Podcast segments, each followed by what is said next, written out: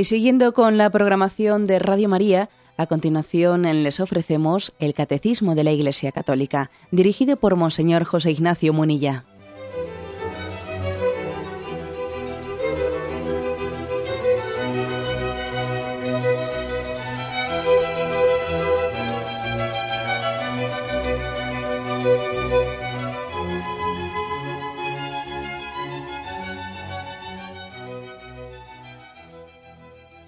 Un cordial saludo a todos los oyentes de Radio María. Un día más, con la gracia del Señor, proseguimos el comentario del Catecismo de nuestra Madre la Iglesia. Estamos en la explicación del aborto dentro del quinto mandamiento. En el Catecismo habíamos quedado en el punto 2274. Y dado que este tema, el tema del aborto, pues tiene una actualidad muy grande, pues en España, por motivo de que sabéis que se está tramitando, se ha formado pues una un pequeño grupo de trabajo que tiene como es una, especie de un trabajo que adelanta, comienza los trámites eh, parlamentarios para ampliar la ley del aborto, dado que tenemos este, este problema del aborto todavía con una perspectiva de que todavía incida más gravemente, si cabe, en la vida española, pues estamos dedicando pues, dos o tres programas. Eh, hemos quedado en el punto 2274, pero hablar también de la actualidad en, España sobre este problema del aborto. Y bien, quisiera hacer referencia a que es curioso, es curioso cómo la historia nos enseña qué tipo de procesos hay, se suelen realizar para manipular la opinión pública. Allá por el año 85, eh, cuando el aborto eh, fue despenalizado en España, para introducir eh, para introducir ese concepto, se insistió muchísimo en los casos límite. Se habló de que no se trataba, por supuesto, ¿no? de, matar indiscriminadamente la vida en el seno de las madres, sino se, se apelaba se apelaba a tener un poco de sentido, de sensibilidad, ¿eh? pues para atender los casos límite ¿eh? que se presentaban. Y entonces se habló de despenalizar el aborto únicamente en tres casos, ¿no? Y se hablaba el caso, se decía el primero, pues el, el del caso de violación, el segundo en caso de malformación del feto y el tercero en caso de peligro para la salud de la madre.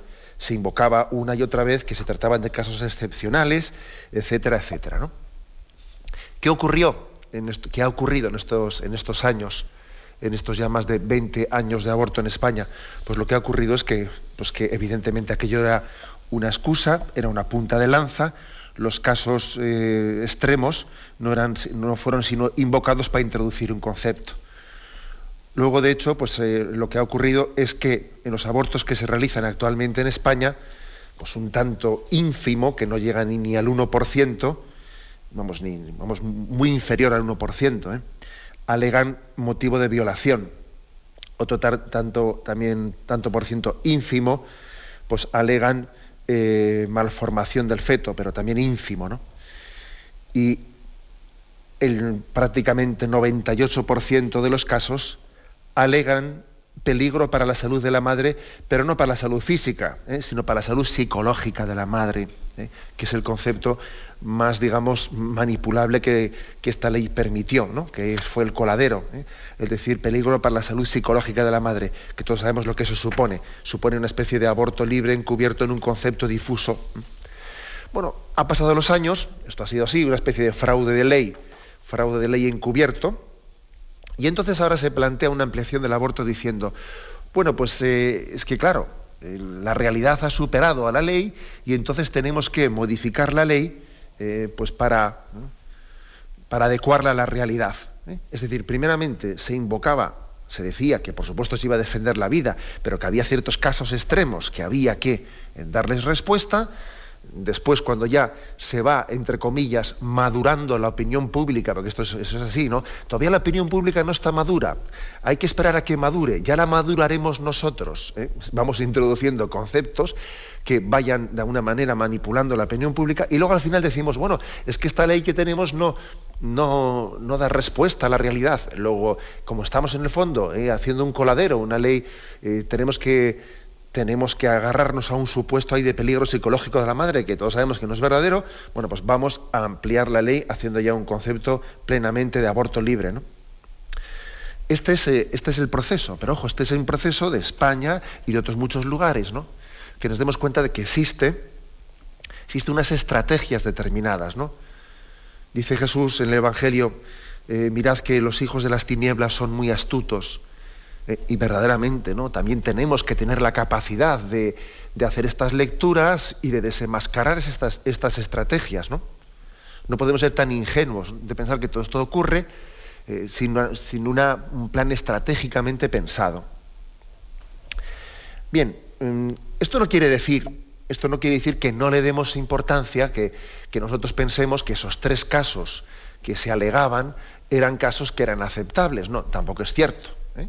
Eran tres casos extremos que se invocaban para, con esta estrategia, acabar metiendo el aborto libre. Pero tampoco quiere decir eso, que en esos tres casos nosotros eh, aceptemos el aborto. El aborto es inaceptable en ningún caso, es intrínsecamente malo. Entonces, en el programa de hoy quiero, me voy a centrar eh, pues, en examinar también esos tres casos en los que en España, en el año 85, se despenalizó el aborto. ¿eh? Vamos a, de alguna manera, a describirlos uno por uno. Bueno, en primer caso, el caso de la violación. se despenalizó en España el caso de aborto por violación.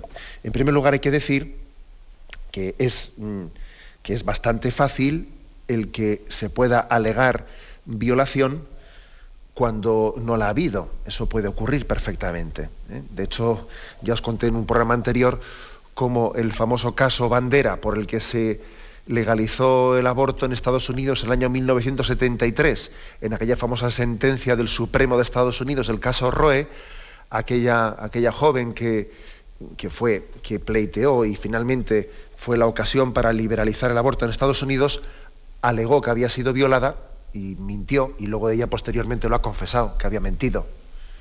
Y además se ha convertido en la causa provida, y, etcétera, etcétera. O sea, eso esto es posible. En cualquier caso, el número de, el número de abortos que en España anualmente se realizan eh, invocando o teniendo una denuncia de violación por detrás son mínimos, se pueden contar, se pueden contar, vamos, con, los dedos de la mano, como se dice popularmente, ¿no? Hay que decir que es muy difícil eh, el embarazo por una violación. Es difícil. ¿eh? Hay algunos datos pues, por, motivos que son bastante evidentes, ¿no? Porque en un acto tan violento es difícil que la mujer quede embarazada además en ese acto tan violento, según dicen los médicos, pues también el cuerpo humano genera, eh, genera pues una serie de, sustancias que hacen que también eh, sea mucho más difícil ¿no? el embarazo. Hay algunas estadísticas interesantes en algunos eh, hospitales mm, de Estados Unidos, por ejemplo, en el Hospital San Pablo de Minneapolis, en 10 años se, han, se trataron en urgencias 3.500 violaciones. 3.500 violaciones. En esos 10 años, de esas 3.500 violaciones, no hubo ni un solo caso de embarazo. ¿Eh? Fijaros qué dato este. ¿eh? También hay otros, otros estudios eh, realizados mm, en Inglaterra con 1.290 víctimas de violación, de los cuales eh, el índice de embarazo de esas 1.290 violaciones fue el 0,6%. ¿eh? De esas violaciones terminaron en embarazo. Entonces hay que decir que ciertamente es muy difícil, muy difícil que se produzca un embarazo en una violación. Puede ocurrir, eh, puede ocurrir tal cosa cuando el embarazo, mejor dicho, cuando la violación es reiterada. Me estoy acordando, por ejemplo, el caso de aquella invasión que hizo Irak de Kuwait, la recordáis, ¿Eh? la que generó la guerra del Golfo. Claro, cuando Irak eh, invadió Kuwait, pues estuvo durante muchos meses eh, pues, ocupando aquel territorio y los soldados iraquíes sí que estuvieron violando a muchas mujeres kuwaitíes, pero no una vez, sino reiterada y sistemáticamente pues, todos los días, porque las habían cogido casi como esclavas sexuales, ¿no? Claro, en ese tipo de violaciones ya es más fácil ¿no? que se produzca eh, pues un embarazo. Pero, sin embargo, fijaros bien, sin embargo nosotros eh, afirmaremos indiscutiblemente que un mal, un mal nunca puede resolverse con otro mal. ¿eh? Desde el punto de vista moral, haríamos, diríamos que existe el derecho a la legítima defensa ante un ataque tan injusto como es el de la violación. El derecho a la legítima defensa, que incluso mm, permitiría el que la mujer eh, tenga que llegar o pueda llegar a tener que matar al agresor, a ese agresor que le está violando. ¿eh? Podría ser justificable moralmente que una mujer en una, en una legítima defensa, eh, en ese acto de la violación, se defienda, incluso acabando con la vida de su agresor. Ahora, lo que nunca sería moralmente legítimo es que yo me defienda de un justo agresor matando al inocente. Claro, eso no es legítima defensa podré defenderme matando al agresor. Lo que no podré hacer es, voy a defenderme de este matando a otro. Es, absurdo, ¿no? Que es un poco lo que se, lo que se invoca, ¿no? En este caso concreto.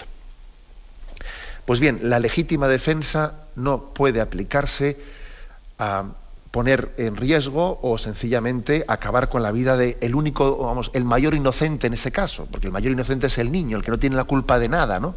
También es inocente la mujer, por supuesto, pero desde luego lo que no puede ser es que pague el pato, como se dice, pues el niño inocente. Entonces, por lo tanto, es, eh, es verdad eh, que existe un problema moral en el caso de la violación, y es que no todas las mujeres, pues, eh, ante un acto tan, tan violento, que puede, les puede dejar traumatizadas, ¿no?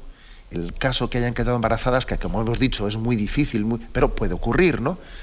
No todas las mujeres pueden tener la entereza psicológica de llevar adelante eh, ese embarazo y criar ese hijo, pues porque puede ser que a, algunas mujeres en concreto les recuerde ese niño pues aquella violación y puedan, les pueden tener un trauma interior pues muy grande, ¿no? Lo cual evidentemente justificaría, en este caso, justificaría el recurso a la adopción, ¿eh? al que, el que una madre entienda que, en una circunstancia concreta ha quedado herida psicológicamente por una violación y entienda es mejor que yo este hijo lo den adopción. De hecho, en aquel caso concreto de aquellos meses, aquel año casi no, en que los soldados iraquíes eh, habían ocupado Kuwait, pues se calcula que pudo haber unas 1.600, 1.600 embarazos por violaciones, de los cuales aquellos 1.600 embarazos, claro, eran mujeres musulmanas, ¿no? pues más o menos el 50% de aquellos embarazos, las mujeres cubaitíes decidieron llevarlos adelante, entendiendo que aquellos niños, ¿no? Pues eran inocentes, ¿no? y asumiendo el embarazo y llevando adelante, ¿no? Eh, la crianza de ese niño, y el otro 50% de las mujeres cubaitíes decidieron darlo en adopción. Y nos dieron, ojo, ¿eh? nos dieron en ese caso bien concreto, las mujeres eh, cubaitíes musulmanas nos dieron un auténtico ejemplo, ¿eh? a Occidente de, con qué madurez decidieron y discernieron si llevar adelante esos embarazos o darlos en adopción.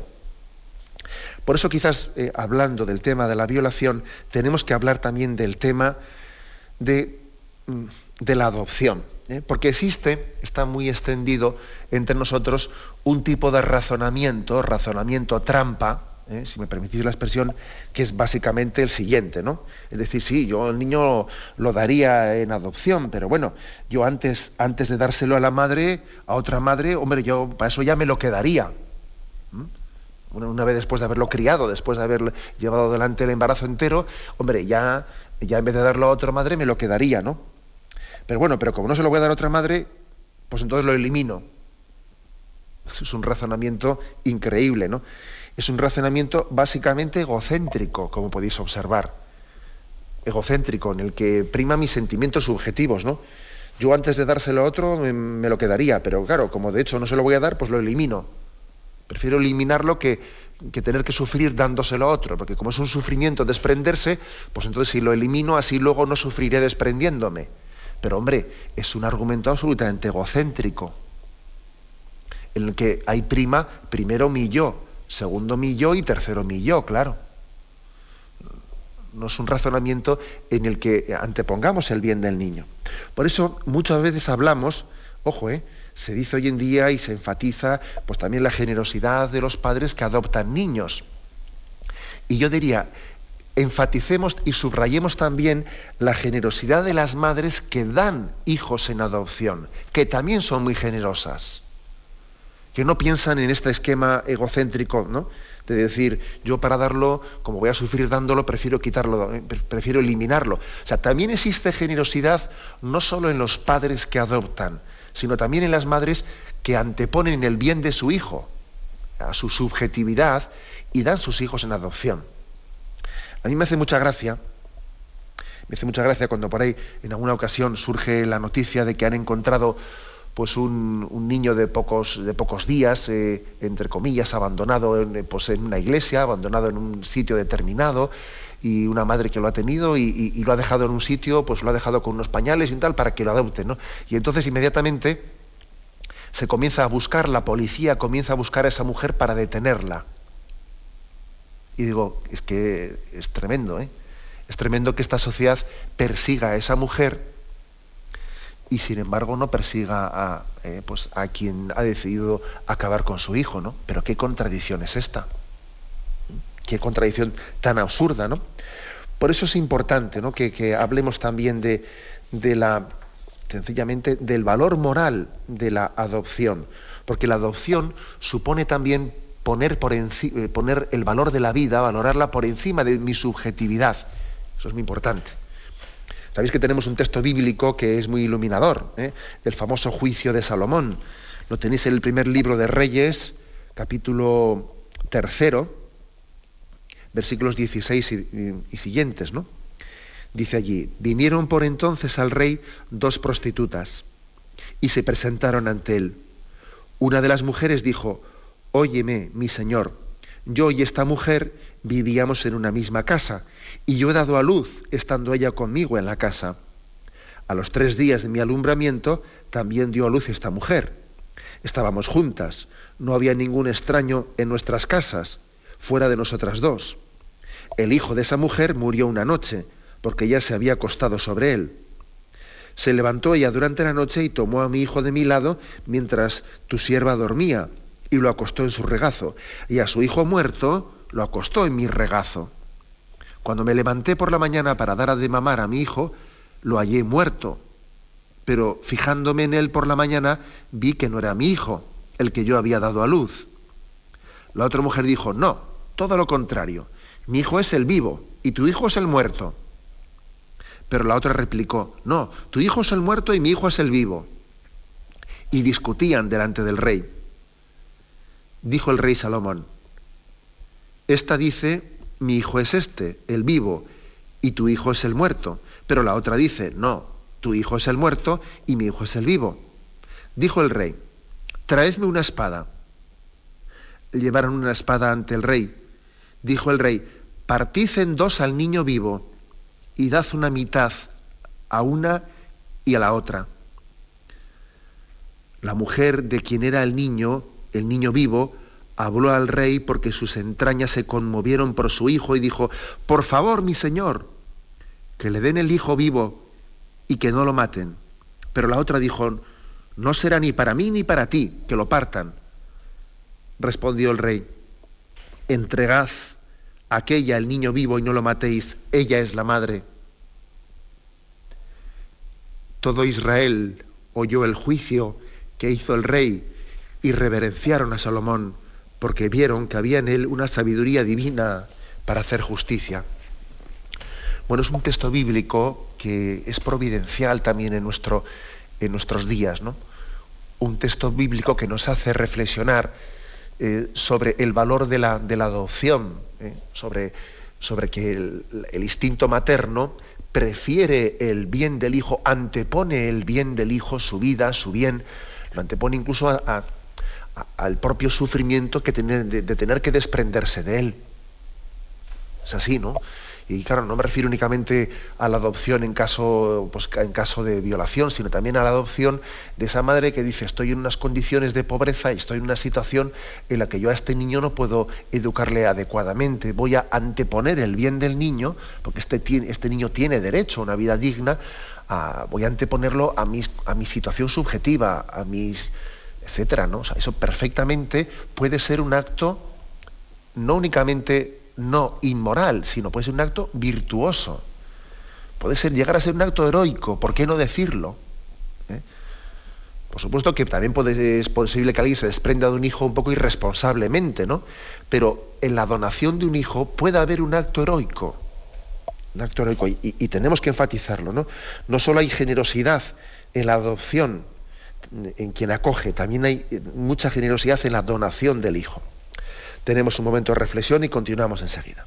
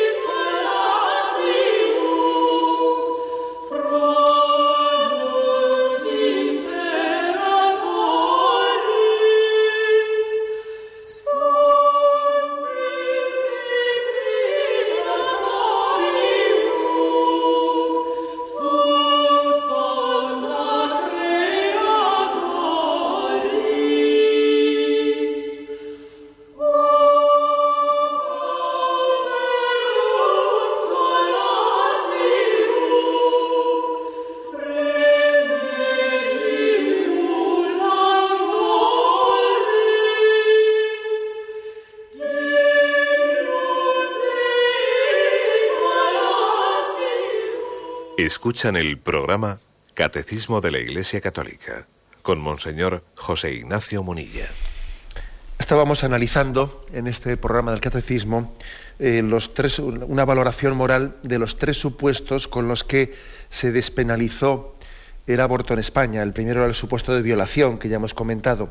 El, supuesto era, el segundo supuesto, el de malformación del feto malformación del feto, que sabéis que existen pues, una serie de, diagnósticos prenatales, la famosa prueba de la amniocentesis, que, permiten detectar, aunque con, una, con un margen de error bastante grande, todo hay que decirlo, permiten detectar la posibilidad de que, eh, de que el feto pueda tener malformaciones.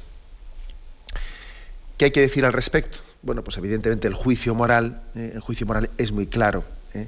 En el fondo sabemos que nuestra podríamos decir, la calidad moral del ser humano, de nuestra civilización, se mide por la protección de los más necesitados, ¿no? por la protección del más débil. Es un criterio de humanidad. ¿eh? El hecho de que nosotros tengamos, eh, tengamos una tendencia eugenésica, ¿no? La palabra eugenesia a algunos les pone nerviosos, pero, mm, pero es que es absolutamente cierta. La palabra eugenesia, ¿sabéis qué significa buena crianza? ¿eh? Pero la palabra eugenesia se fue introduciendo allá por el año 1820, ¿eh?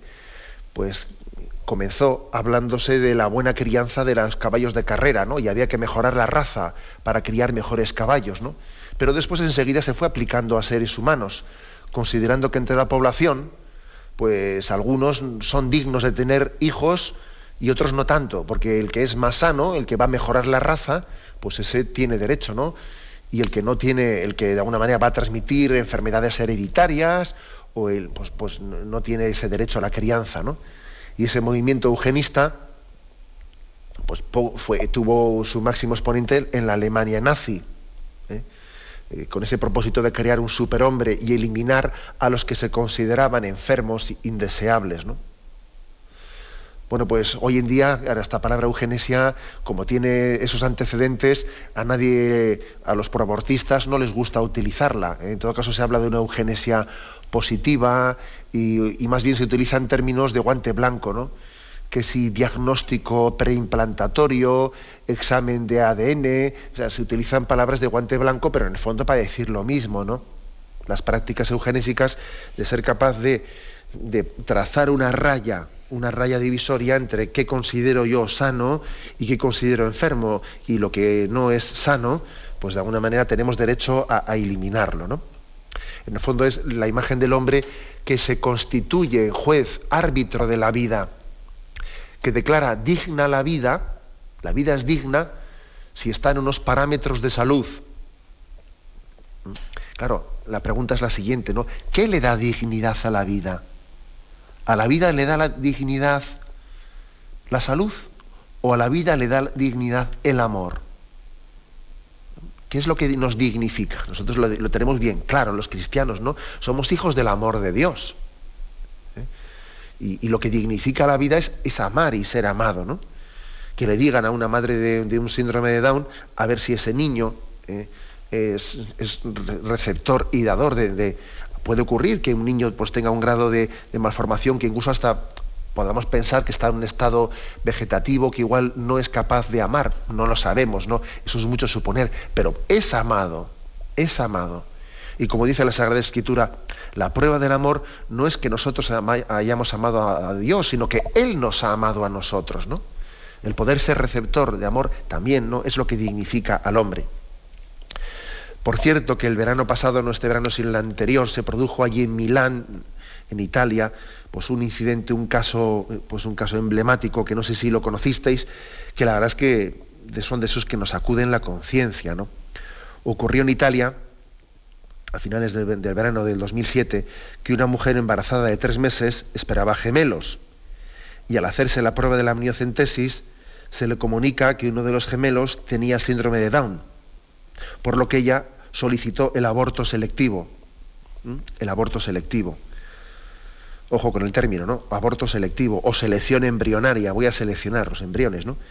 Y llegado el momento de la intervención, que estaba de tres meses, los fetos se intercambiaron su posición y la doctora eliminó por error al sano, dejando vivo al que quería haber matado. Fue impresionante aquello, ¿no? Y comprobado el error, tras los pertinentes análisis, ¿no? días más tarde, la madre decidió también acabar con el gemelo Down que continuaba vivo en su seno. Fue un caso emblemático, ¿no? Porque no, esto nos, de alguna manera nos hace entender de que, por mucho que, estemos intentando hablar de que, de que se trata de un caso puntual, etcétera, el problema moral es el endiosamiento de nuestro deseo. Perseguimos una realidad a la medida de nuestros deseos y cuando las expectativas no se cumplen, pues nos, nos erigimos en dueños de la vida sin detenernos ante nada. Esta es una especie de inquisición contemporánea, ¿no? La de nuestra voluntad. ¿eh? Si un niño es deseado, hoy en día podemos llegar a mimarlo hasta hacer de él un tirano. O sea, le endiosamos al niño, le endiosamos. Pero si el niño no es deseado, procedemos a eliminarlo sin miramientos, ¿no? O sea, con lo cual, lo que da a entender que, la clave de esta civilización es, la voluntad endiosada, ¿no? Mientras que, mientras que nosotros entendemos desde la sensibilidad cristiana, ¿no? y entendemos que, que, ilumina lo que es la ley natural, y es que lo lógico es que el ser humano se vuelque en el cuidado del más débil. Cuando en nuestras familias cristianas nacía un niño con algún tipo de minusvalía o enfermedad crónica, nuestros padres nos inculcaban y educaban para que fuésemos sus custodios hasta el fin de sus días, ¿no? Cuida de tu hermano débil, tú eres su custodio. Curiosamente en este caso, ¿no? Resulta que el gemelo sano le dio una lección a aquellos padres, ¿no? Sobre cómo cuidar al hermano enfermo, ¿no? Parece que aquel niño en el seno de su madre se cambió por su hermano enfermo y dio él su vida para proteger al otro, ¿no? Son las paradojas de la vida, ¿no? Bueno, pues por lo tanto, eh, nosotros jamás admitiremos, ¿no? Jamás admitiremos que porque un, niño vaya a nacer con algún tipo de defecto, que eso justifique el aborto. Será absolutamente eh, injustificable. Y esta sociedad es muy hipócrita, muy hipócrita cuando se vuelca se vuelca pues con los niños eh, eh, ya nacidos, ya nacidos, mientras que ni siquiera se ha reconocido el derecho a nacer. ¿eh? El hecho de que tengamos, pues, por una parte, gestos de solidaridad con asociaciones de, niños deficientes, que desde luego serán bastante menos de las que, de las que se deberían, pero bueno, ¿no? Parece que con eso, con eso nos limpiamos la conciencia, ¿no? Con eso nos limpiamos la conciencia. O sea, si el niño nace, le apoyaremos, pero de momento no le vamos a reconocer el derecho a nacer. Es una contradicción absoluta.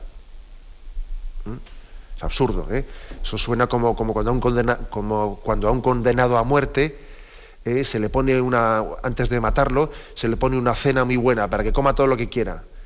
Qué contradicción tener ese signo de misericordia con él cuando en el fondo luego le vas a matar, ¿no? Así hacemos, así hacemos con, nosotros con, los muchos deficientes, ¿no? Bueno, pues que si, si nacen les intentamos tener gestos de solidaridad con ellos, ¿no? Y hacemos programas de, eh, pues de, de, apoyo, etcétera. Algunos, ¿eh? No muchos. Pero de momento no le hemos reconocido ni el derecho a nacer. Además también yo creo, vamos, me, atrevería a, hacer esta denuncia también moral, y es la siguiente, ¿no? Yo creo que se, se debiera de hacer, debiera de ser obligatorio una autopsia autopsia a los abortos que se han realizado por motivo de que en una amniocentesis se dijo que el niño iba a tener algún, algún defecto. Si fuese obligatorio hacer autopsias después de haber provocado un aborto, porque en la amniocentesis se dijo que tenía tal y cual, ya vais a ver todos cómo andarían con mucho más cuidado diciendo que el niño viene con, con deficiencias. Porque está, claro que hay una tendencia alarmista grandísima, eh, se, dan señales de alarma sin tener certeza de que eso vaya a ser así. Eh, estamos hartos de casos, eh, los hemos visto con mucha frecuencia, de que se dan pues para, protegerse las espaldas, ¿no? Siempre con un alarmismo muy, generalizado, se dice que el niño puede tener deficiencias, puede tener tal, y luego resulta que nace y no tenía nada. Y bueno, si se obligase a hacer una autopsia, a todos los abortos que se han hecho diciendo que el niño tenía una malformación y se pidiese responsabilidades porque luego resulta que no las tenía, otro gallo cantaría aquí. Se evitarían muchísimos abortos porque se andaría con mucho más cuidado, ¿no? Bueno, por lo tanto, ¿no? Eh, ¿qué hay que responder ante esa especie de justificación del aborto en el caso de supuesta malformación del feto? Pues que, la vida es la vida y nosotros no somos los ingenieros de la vida, nosotros, nosotros no somos árbitros de la vida, somos custodios de la vida. Eh, y ante ella, ante ella, como ante un misterio eh, que, a nosotros nos ha sido dado eh, y del que no somos los dueños últimos, así y de esa manera no tenemos que proceder. Tenemos un momento de reflexión y continuamos enseguida.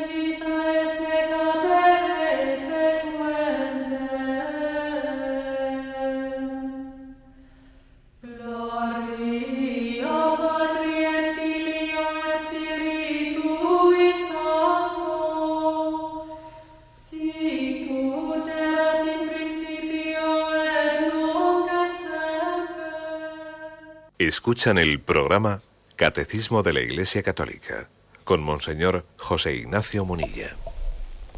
Continuamos en esta edición del Catecismo. Estamos hablando, haciendo una valoración moral de los tres supuestos en los que se despenalizó el aborto en España en el año 1965. El supuesto de violación, el supuesto de malformación del feto y en tercer lugar hablamos ahora, concluimos con el supuesto de peligro para la salud de la madre. ¿eh? Peligro para la salud de la madre que se invocó. En primer lugar hay que decir una cosa, que es bastante significativo que el Colegio de Médicos Español, en aquel momento histórico, dijese, porque claro, peligro para la salud de la madre, si algo le afecta a eso es a los médicos, que son ellos, ¿no? Los que tienen a la, madre y al niño, les tienen como pacientes, ¿no? Bueno, pues el Colegio Médico Español, en aquel momento histórico, eh, afirmó con claridad que, este, que ese supuesto, o sea, el, supuesto de que mm, un médico tenga que abortar, realizar un aborto, para poder salvar la vida de la madre, no, no era un supuesto médico. es decir, no, no, no valoraba tal posibilidad el colegio médico. El colegio médico tiene, tiene otra, otra forma de actuar, ¿no? Es decir, pues ellos tienen a la madre como paciente y al hijo como paciente, y podrá haber embarazos complicados, pero no entra ¿no? dentro de la finalidad médica la posibilidad de decir, eh, para salvar una vida voy a matar la otra. Eso está fuera de la ciencia médica, ¿no? O sea, que fue el, propio colegio el que se puso eh, en contra del llamado aborto por peligro de salud de la madre suele ser frecuente como estrategia también el hecho de que se invoquen necesidades o se dicten leyes para cubrir supuestas necesidades que no existen. ¿eh? Por ejemplo, cuando hoy en día se dice, vamos a hacer una ley de eutanasia para que así nadie tenga que eh, morir con, sufriendo con un encarnizamiento terapéutico y alargándole innecesariamente la vida. Bueno, y para eso tiene usted que hacer una ley de eutanasia, pero si no es necesario. O sea, es decir, no, existe ninguna necesidad de hacer una ley de eutanasia para que a alguien se le permita morir dignamente sin alargarle artificialmente la vida. Usted está tomando excusa de eso para introducir la eutanasia, para introducir la muerte directa de las personas. ¿Mm? Algo así pasó con el tema del llamado aborto terapéutico o de peligro para la salud de la madre si los médicos, de hecho, esos casos ya sabían llevarlos adelante, ya sabían cómo resolverlos, ¿no? Sin tener que recurrir a, ese aborto explícito. ¿Por qué usted toma pie de eso para la excusa de introducir el aborto? ¿Mm? Bueno, ¿cómo, ¿de qué manera ¿no? los médicos eh, pues, pues hacen frente a esos embarazos difíciles? Pues evidentemente intentando salvar las dos vidas porque los dos son pacientes del médico, la madre y el hijo, ¿no? en los embarazos difíciles, sabiendo que en ocasiones, que en ocasiones puede ocurrir eh, que una terapia determinada pues tenga efectos secundarios y pueda, eh, y pueda acabar con la vida de la otra persona. A veces puede ser inevitable, ¿no? En, aplicando ese principio moral que, también hemos explicado en este programa, que es el principio de doble efecto. ¿eh? Por ejemplo, ¿no? pues que una madre que tiene un embarazo pues tenga un cáncer de útero y que ese cáncer de útero sea muy grave y que en un momento determinado pues eh, no se puede esperar al tratamiento, ¿eh? al tratamiento de ese cáncer a, después del parto porque se está extendiendo muy ampliamente y cuando no existe eh, otra posibilidad de, tratarla que de tratar ese cáncer que aplicar una quimioterapia que se entiende que muy posiblemente esa quimioterapia va a acabar con la, como efecto secundario ¿no? con la vida del niño, bueno, pues eso, toda la vida de Dios, digamos que eh, en un discernimiento moral equilibrado se ha entendido que eso no es provocar directamente un aborto, sino que es un efecto secundario de una terapia. ¿Mm? Eso no es matar al niño para salvar a la madre, no, sino que es aplicar una terapia de sanación, de una, quimioterapia para intentar sanar un cáncer de útero que puede tener un efecto secundario, un efecto secundario en la muerte del feto, pero que nunca es un fin, sino que es la consecuencia de haber aplicado una terapia. Bueno, pues con este principio, como veis, no era necesario en absoluto, no era necesario introducir este concepto de peligro, o sea, aborto como peligro para la salud de la madre, porque ya sabe un médico lo que tiene que hacer. O sea, el médico no es tonto en absoluto, sabe lo que tiene que hacer, intentará salvar las dos vidas y si ve que no puede salvarlas, pues las dos aplicará, ¿eh? aplicará una terapia en la que primará la vida de quien tiene más posibilidades de vivir y de alguna manera tendrá un efecto secundario que ojalá no se produzca, pero igual se puede producir en la otra vida. ¿no? Bueno, esto creo que eh, es, básico. También decir una cosa, que, que a veces también eh, hay algunas, algunas personas, como algunos santos, digamos, ¿no? algunas personas a las que Dios les lleva, les lleva camino de la santidad, pues con una, rapidez impresionante, como por ejemplo es eh, Santa Llana Beretta, Mola, quizás habéis oído hablar de ella, que es una, una santa de Milán, que fue canonizada en el año 94 eh, por, en el año internacional de la familia, fue canonizada por Juan Pablo II. Esta mujer que murió en el año 1962 era médico, era pediatra, pues una mujer muy enamorada de, pues, pues de los, del cuidado de los niños. Esta mujer tuvo un embarazo y además, con un cáncer de útero. Y ella tuvo la convicción eh, pues de que ella quería primar la vida del hijo por encima de todo, ¿no? Y entonces ella dio unas disposiciones, unas disposiciones para que no fuese tratada de forma su cáncer de forma que pudiese eh, pues acabar con la vida del niño de una manera heroica. ¿eh? Finalmente ella murió a los siete días del parto del niño. En la iglesia la ha canonizado, etc. Bien, ella podía haber tenido, eh, podía haber obrado moralmente bien, correctamente, si hubiese aplicado una terapia, eh, pues de una quimioterapia que hubiese acabado con la vida del niño. Sí, o sea, no hubiese sido incorrecto. Moralmente hablando, no hubiese sido reprochable, reprochable en absoluto aquella terapia. Pero también hay personas a las que, como ella, ¿no? A las que Dios les da también una llamada especial a primar eh, la vida del niño por encima de todo y, nos dan también un, testimonio muy grande en, esa, en ese amor por la vida, ¿no? Como nos dio eh, esta mujer cuando ella primó la vida de su hijo por encima de todo, y, bueno, y permitió que su vida entrase en un serio peligro, como de hecho ocurrió, y muriendo ella siete días después del embarazo. Ha sido canonizada por la Iglesia, no quiere decir eso, ¿eh? que todos, que todos los católicos tengan la obligación moral de, de obrar con ese grado de heroísmo, con ese grado de heroísmo, pero también es bueno que existan testimonios como estos que en medio de este, de este mundo tan egocéntrico nos dan un cierto campanazo, ¿no? Un cierto campanazo para que valoremos el don de la vida. Pero bueno, quizás lo, importante ¿no? de este supuesto de aborto terapéutico de peligro para la salud de la madre es decir que no es necesario en absoluto tal legislación de aprobación del aborto porque los médicos saben perfectamente cómo tienen que obrar, en el diálogo con los pacientes, viendo cómo eh, quién tiene más riesgo de vida, quién tiene menos riesgo de vida, y si tienen que aplicar un principio, una, pues, una intervención terapéutica que pueda tener un efecto secundario. Eso, para eso no hace falta ninguna ley del aborto. ¿eh? Bueno, decir también una cosa, que sin embargo, en España, eh, este peligro para la salud de la madre, en el sentido físico de la palabra, también eh, pues es más teórico que práctico, ¿eh? porque en realidad el 97% de los casos, ¿no? el 96 creo que es, ¿eh? en los que se ha, se ha aprobado en España el aborto en estos años, desde el año 85, pues es sencillamente bajo el supuesto de peligro para la salud psicológica de la madre que como veis pues es un concepto totalmente difuso, subjetivo, y ya sabemos, ya sabemos que en determinadas clínicas abortistas en las que hemos tenido la ocasión de asomarnos un poco a ver qué pasa ahí, pues eh, hemos encontrado encima de los despachos montones de papeles ya firmados por médicos psiquiatras, papeles firmados ya que autorizan ¿eh? autorizan o, de alguna manera dicen que existe un peligro psicológico para la madre y están ya todos los papeles firmados y solo queda que la enfermera rellene, rellene el nombre de la paciente, ¿no? que ni siquiera tiene, es decir, que es algo totalmente ficticio, es un fraude de ley. no únicamente el aborto alivia un peligro de salud psicológica, sino que el aborto provoca el problema psicológico para la mujer lo provoca con una incidencia fortísima. De esto hablaremos en, otro, en la próxima edición del Catecismo, sobre el efecto tan traumático que causa en la mujer el aborto, ¿no?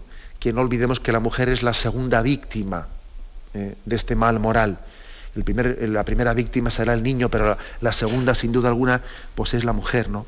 Y tiene que tener también como víctima que es, como víctima tiene que tener nuestro apoyo porque el drama moral en el que la mujer que ha abortado está inmersa, pues requiere también acompañamiento por nuestra parte, ¿no? Requiere también de mostrarle las actitudes del corazón misericordioso de Jesucristo, capaz de acercarse para suscitar arrepentimiento, para darle la sanación, ¿eh? para darle esperanza de vida. ¿eh? De esto hablaremos. ¿eh? Hablaremos, si Dios quiere, en el próximo programa. Lo dejamos aquí ahora y damos paso a la intervención de los oyentes. Eh, también hoy tenemos ahí tenemos algún problema con los teléfonos todavía y hasta que se normalice, este es, este es el teléfono al que hoy tenéis que llamar los que queráis intervenir en directo en el programa. El teléfono es el siguiente, 91, que es el prefijo de Madrid, 91, y luego es 509 1795. Repito, 91 509 1795. 91 509 1795. Esperamos vuestras llamadas.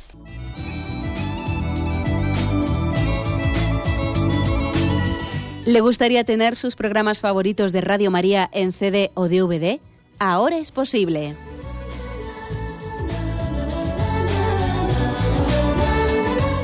Le sugerimos que primero se informe en qué formato de audio lo puede escuchar en su equipo, DVD o CD, teniendo en cuenta que no todos los lectores de CD pueden reproducir el formato digital MP3 en el que enviamos nuestros programas.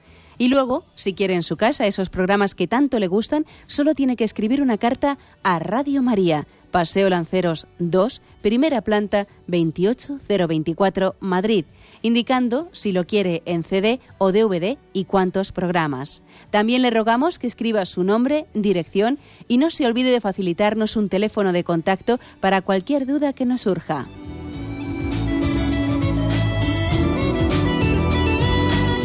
Radio María, más cerca de usted. Escuchan el programa Catecismo de la Iglesia Católica con Monseñor José Ignacio Munilla. Sí, buenos días. ¿Con quién hablamos? Hola, buenos días. Buenos días, sí. Le escuchamos. Eh, Adelante. soy yo, Gema de Oviedo. Adelante, Gema. Le escuchamos. Sí, mira, eh, es que quería hablar sobre el tema del supuesto este de las malformaciones del niño. Sí. Que lo dijo usted muy bien. Hay muchos errores médicos. Yo hice una ecografía, mi hijo tiene ahora nueve años, ¿eh? Cuando estaba embarazada, una ecografía normal y me salió cuando estaba de veintitantas semanas que tenía, no me acuerdo del nombre, en el cerebro como unos líquidos. Bueno, yo entré nerviosísima a la ginecóloga llorando porque de aquella, claro, tenía el velo y yo quiero un hijo bien, no lo quiero mal, o sea, tremendo, ¿no? La ginecóloga me decía, pues le puede venir un brazo mal, quedarse bien, bueno, cosas así. Y yo me pasé tres días, que era el día de la madre, el día del trabajo y otro día para poder luego ir al ginecólogo de, del hospital a ver esto, contrastarlo, con un terrible, terrible porque se me movía el niño ya, un aborto de ese tipo es, es traumático y yo, Dios mío, ¿cómo me puede estar pasando esto? Eh? El caso que yo de aquella, pues realmente dices, Dios mío, pero yo creyente, creyente me hice hace poco, ¿no? Y entonces cuando voy al médico del hospital me dice, qué sustos os meten, porque esto antes era el síntoma de uno del cromosoma 19 y ahora se comprobó que no. Porque ese médico estaba al día. Si no, yo habría abortado un niño tremendo, que es mi ángel de la guarda. Entonces me estoy enterando de casos, como usted dice, que si hicieran, el, eh, la, como dijo, el, bueno, si hubiesen luego de abortar, si el niño estaba bien, quedábamos alucinados y traumatizados.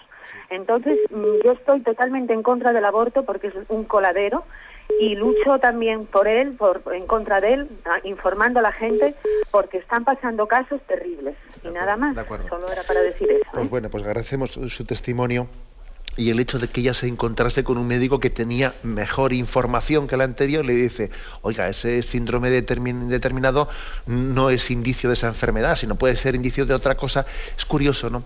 También qué importancia, qué responsabilidad tiene, tiene también la profesión médica, ¿no? La verdad es que tenemos que rezar por los médicos, ¿no? Yo creo que es importantísimo también la humildad de un médico, la humildad. ¿eh? El hecho de que se dé cuenta que está ante un misterio que le supera, que no, que no hable de la vida ¿eh? como si fuese una especie de producto que está en sus manos. ¿no? Es importantísimo pues, la, que la ciencia médica avance, pero que los avances no le hagan tener una especie de sentimiento de, de, ser dueño de nada, ¿eh? sino hablar de la vida como un misterio que nos supera siempre. Adelante, hemos pasado a una siguiente llamada. Buenos días. Hola, buenos días. Buenos días, le escuchamos, sí. Mire, soy Caridad desde Madrid. Le quería hacer la siguiente pregunta. En el caso de la, de la fecundación in vitro, o sea, la Iglesia no la considera, mm, digamos, apropiada por el tipo de gestación, porque no se gesta de forma humana. Ahora bien, ¿sería posible que las parejas que no pueden concebir hijos pudieran adoptar alguno de los embriones que están en cámaras congelados? Gracias por su respuesta. Pues la verdad es que la, la, oyente hace, hace un, un tema interesante. Yo creo que este tema lo, abordaremos explícitamente también en este programa. ¿no? El problema es el siguiente, es decir, ¿qué hacemos con los embriones que ya están congelados? ¿Mm? Entendemos que es inmoral que ese embrión haya llegado a estar congelado. ¿eh? Nos, parece, nos parece inmoral que, pues que un niño haya sido fecundado de una manera indigna, no como un acto de amor, sino que haya sido fecundado en un laboratorio por un donante de un esperma y otro no sé qué, nos parece indigno. Ahora, ahí hay una vida humana y esa vida humana está congelada. ¿Y qué hacemos con ella, no? Eso es un problema moral muy serio. ¿eh? Entonces, es un problema en el que, digamos, no ha, llegado a existir un documento magisterial de la Iglesia que defina el tema. Pero evidentemente también yo creo que el discernimiento moral mm, es legítimo el que alguien diga, bueno, esta vida está aquí ya y por lo menos le damos, le, damos una posibilidad de vivir. Eh, y por lo tanto vamos a, implantar ese embrión para que tenga una posibilidad de vida. ¿eh? Yo creo que eso sí, ese sí es, eso sí es un mal menor. ¿eh? Eso es, decir, sí darle un cauce a una vida que ya está concebida. Pero bueno, hablaremos de esto porque tiene muchas implicaciones y es complicado. Damos paso a una siguiente llamada. Buenos días. Eh, hola, buenos días. Sí. Eh, bueno, pues mire, yo hoy no, no quiero enrollar mucho porque habrá gente. Eh, primeramente le, agradezco porque hoy me ha emocionado porque todo el tema que sea referente a los niños y todo eso, pues a mí la verdad es que, que me, bueno, me llena mucho y sobre todo pues porque yo ya hablé anteriormente por una adopción, como no puedo tener familia y todo eso, y además pidieron por mí, que yo agradezco porque la oración es importantísima, es lo que quiero dar esta mañana, un poco de ejemplo y de, experiencia, ¿no? Y he venido con la niña sanísima, además es que es curioso porque yo no había caído en cuenta lo que usted ha dicho, que también la persona que da adopción, la adopción pues también es un acto de generosidad, que es que yo no había caído realmente, porque yo pensaba, digo, bueno, yo que no puedo, pues me, me voy a, a ver si me, Dios me da una, nos da los dos un hijo en adopción, y entonces... Eh, eso no, pero es que es una cosa que realmente, pues yo escribo su, su, evangelio que lo dice, bueno, o su, su experiencia o lo que diga, o su catecismo en la mañana, pues nos ayuda muchísimo y a mí por eso no. Y entonces yo a la gente que también desde aquí están decidiendo o están un poco indecisos es una adopción, es algo maravilloso y yo doy gracias a Dios y también a Radio María porque sé que han rezado por mí y que he venido encantada. No quiero decir nada de, mi, de dónde soy eso porque como ya la, la, mucha gente que me conoce a veces no quiero. Así que muchas gracias por todo, de verdad. ¿eh? Gracias a usted, gracias a usted. Y yo creo que es un bonito testimonio el que nos ha dado. Ciertamente también ese hijo que Dios le ha dado a usted en adopción, ¿eh? también usted yo creo que debe de agradecérselo a Dios, autor de todo don, pero también a la madre que lo dio en donación. Rece usted por ella. ¿eh? Rece usted por la madre y por el padre de ese niño que usted tiene ahora en adopción. Ciertamente esa madre ha sido generosa. Ha priorizado el bien del niño a su subjetividad ha dicho, va a estar mejor con otra mujer. Ella ha dicho, va a estar mejor con usted que conmigo. Y eso es un acto muy generoso, ¿no? Que tenemos que reconocer y dar gracias. Adelantemos paso una última llamada. Buenos días. Buenos días. Buenos días, sí, le escuchamos. Sí, hola, monseñor. Soy María Jesús. Hablé con usted hace tiempo y me dijo que el día que trataran el aborto, pues si podía llamar. Y bueno, gracias a Dios, estaba escuchándolo hoy y, he podido llamar. Soy el, ¿Se acuerda esa mujer que le pidieron, prácticamente le suplicaban que abortara? Incluso los médicos, porque yo tengo una enfermedad genética muy grave que me ha destruido gran parte de los pulmones y destruyó un riñón. Y me dijeron que era una ruleta rusa con todas las balas metidas. Entonces, pues yo les dije, pues voy a esperar a que se encasquille la, pistola porque yo quería, eh, tendría que esperar un milagro. Y, así fue, porque fui a pedírselo al padre. Tenía un hijo de 12 años en aquel momento. Perdón, es que estoy emocionada. Y pasé mi pequeño Getsemaní aquella noche que tomé la decisión. Bueno, la decisión es que yo creo que mi corazón me decía claramente, eh, tu hijo, tu hijo. Porque ese caso que ha contado, cuando a mí me dijeron, es que le va a faltar el aire a tu hijo, dije, no, si le falta a alguien será a mí, pero a mi hijo no le va a faltar el aire. Y pensé, eh, que sea Dios quien decida qué vida vale más. Dios mío, si los dos somos hijos suyos, yo no puedo decidir. Y, y además quería ese ejemplo de vida para mi hijo mayor, el que quedaba aquí. Quería ese ejemplo de vida, de lucha, de fuerza, de, de, madre que, que cree en la vida. Entonces, si yo tenía que morir, que fuera así, porque que él supiera que yo también hubiera dado mi vida por él. Pues ocurrió el milagro, mm, estamos bien los dos, mi niño tiene ahora tres años, De hecho, el tumor que tenía en el riñón, que, era, que creció en el embarazo y tuvo un cólico nefrítico con seis meses de embarazo, no me puse de parto, aunque, aunque fue dolorosísima las contracciones. Pues ese tumor ha desaparecido. También fui a pedírselo al padre porque me dejaron sola. Me dijeron, búscate la vida, pero te van a tener que quitar el riñón. Era, coincidía con vacaciones y el médico tendría muchas ganas de irse. Y me busqué la vida donde se busca uno la vida, en la capilla.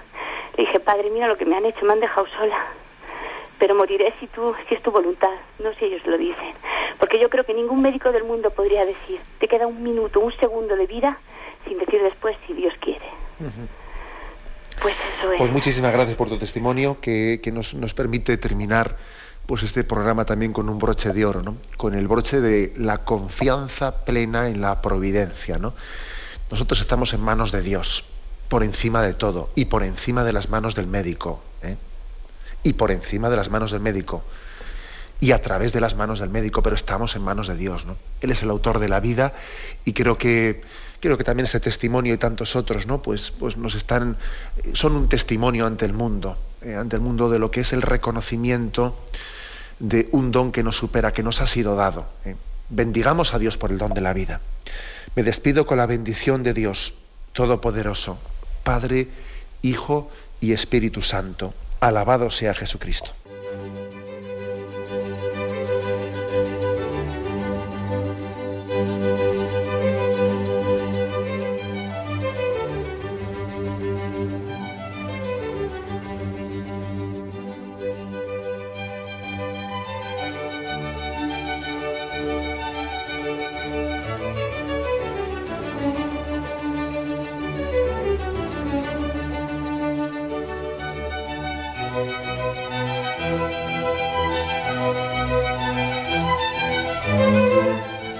Han podido escuchar en Radio María el Catecismo de la Iglesia Católica, dirigido por Monseñor José Ignacio Munilla.